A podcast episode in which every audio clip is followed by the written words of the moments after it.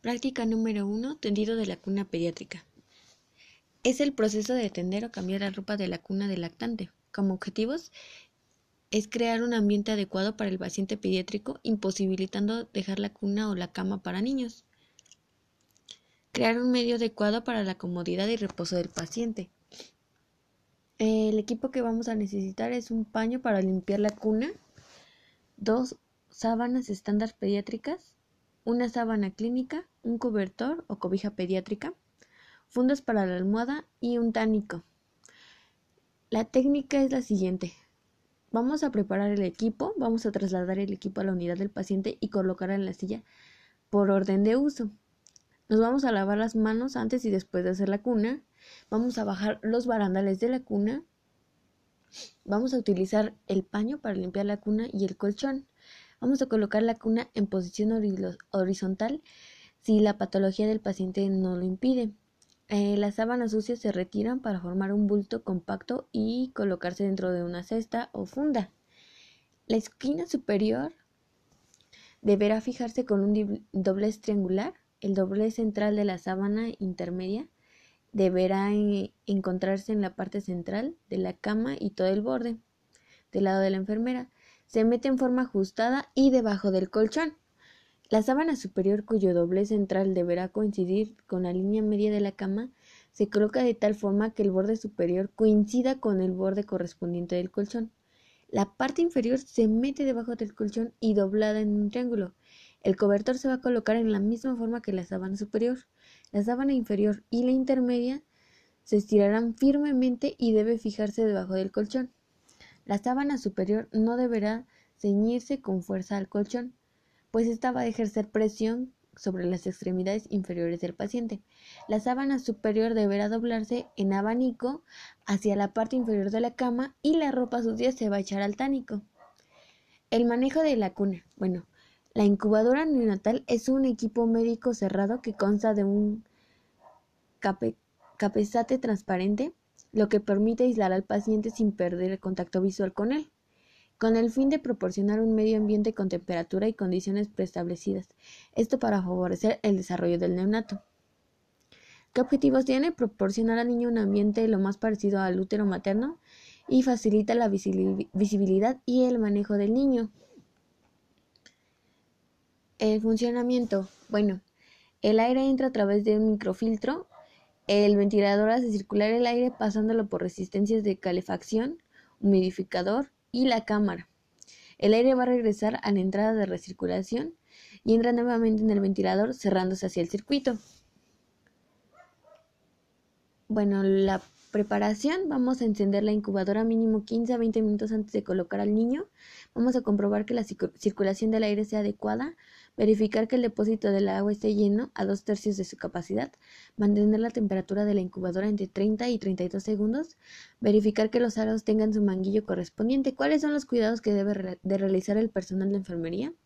Desinfectar la incubadora, vigilar la temperatura, verificar el cerrado de los aros, verificar la concentración de oxígeno, supervisar que funcionen las alarmas y sensores y verificar el periodo de mantenimiento, así como también se debe de reportar un mal funcionamiento. Fototerapia. La fototerapia es una técnica empleada en la unidad de neonatología para disminuir los niveles de bilirrubina en el recién nacido. Es una técnica sencilla que consiste en la colocación de una luz a una distancia de 30 a 40 centímetros de la superficie corporal, desnuda del recién nacido, previa colocación de gafas radiopacas y eliminación de cualquier crema o loción de piel. Eh, bueno, ¿cuál es el objetivo? Disminuir la bilirrubina mediante fotooxidación a nivel de la piel para ser excretada por la bilis, deposiciones y orina. El material que se va a necesitar, bueno, es de personal de enfermería, el médico, auxiliar de enfermería, los recursos materiales, el equipo de fototerapia, gafas protectoras, esparadrapo, papel de aluminio, casas, incubadora y pulsioxímetro.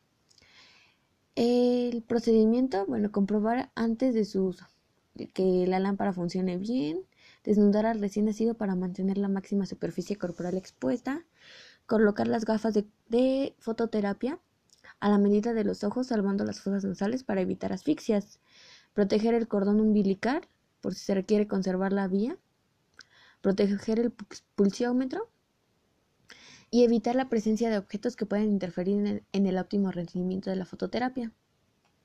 ¿Cuáles son los cuidados de enfermería durante la fototerapia? El control de la temperatura axilar cada 3 horas, realizar cambios de posición cada 3 a 4 horas para que todas las zonas del cuerpo sean expuestas, interrumpir el menor tiempo posible de fototerapia durante la alimentación u otros procedimientos, apagar fototerapia durante la extracción de bilirrubina sérica y limpieza de ojos, retirar gafas para estimulación, estimulación visual sensorial, no usar cremas ni lociones, vigilar signos y síntomas, control de las funciones vitales, observar los signos de deshidratación o hipocalcemia, control de la diuresis, observar las características de las deposiciones, eh, pesar al recién nacido, comprobar que la humedad de la incubadora sea alta, ya que el uso de la fototerapia aumenta más pérdidas insensibles, y regular la temperatura de la incubadora cada vez que sea necesario. Cuna radiante. La, cuna de calor radiante son unidades diseñadas para proporcionar calor radiante a los neonatos con el fin de que puedan mantener una temperatura corporal de 36 a 37 grados centígrados. El material, pues bueno, posee un módulo de control microprocesador para el control de la temperatura de la piel.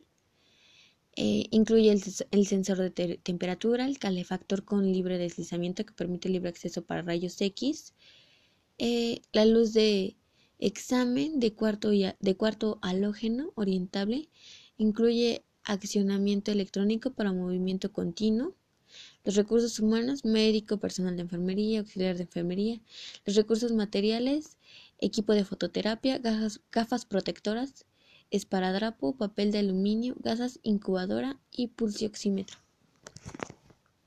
Bueno, pues esta es estas incubadoras tienen un sensor de piel que va a regular la temperatura corporal del bebé. En los menores de 1000 gramos se recomienda graduar la temperatura entre 36.3 a 36.5. A los recién nacidos en incubadora de modo piel, el sensor debe estar limpio para un mejor registro. Se debe fijar correctamente en la zona lateral del abdomen, sobre las zonas blandas y además el paciente no puede estar apoyado sobre él. Las cunas de calor radiante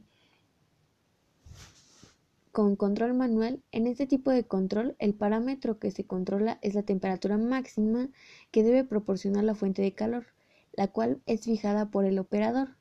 Este tipo de control requiere una revisión constante del paciente por parte del operador, ya que de no realizar una supervisión adecuada se presenta el riesgo de no mantener la temperatura deseada del paciente o bien tener una hipertermia causándole quemaduras. A fin de disminuir este daño potencial, la mayor parte de los fabricantes ha incluido una alarma que recuerda al operador en cierto intervalo de tiempo que es necesario verificar la temperatura del paciente. Eh, la cuna de calor radiante con control automático o servo controlado. Bueno, en este tipo de control, el parámetro que se controla es la temperatura corporal del neonato en este tipo de dispositivo, los elementos de calefacción se encienden y se apagan en respuesta a los cambios de temperatura del neonato, las cuales se van a detectar por medio de un sensor colocado sobre la piel del paciente y a través de él se retroalimenta el sistema para comparar con la temperatura de control que previamente fue seleccionado por el usuario. La intención final es mantener la temperatura corporal del neonato igual a la temperatura de control seleccionada.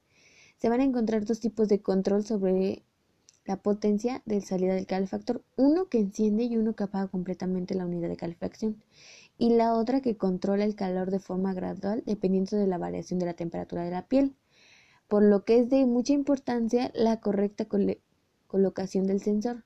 Sin embargo, estas unidades incluyen un modo de control manual anteriormente referido, como una medida de seguridad en caso de no poder operar la unidad en modo servo controlado o automático principalmente por fallas en los sensores de temperatura corporales o bien la falta de los mismos, de manera tal que se asegura proporcionar un ambiente térmico regulado al paciente.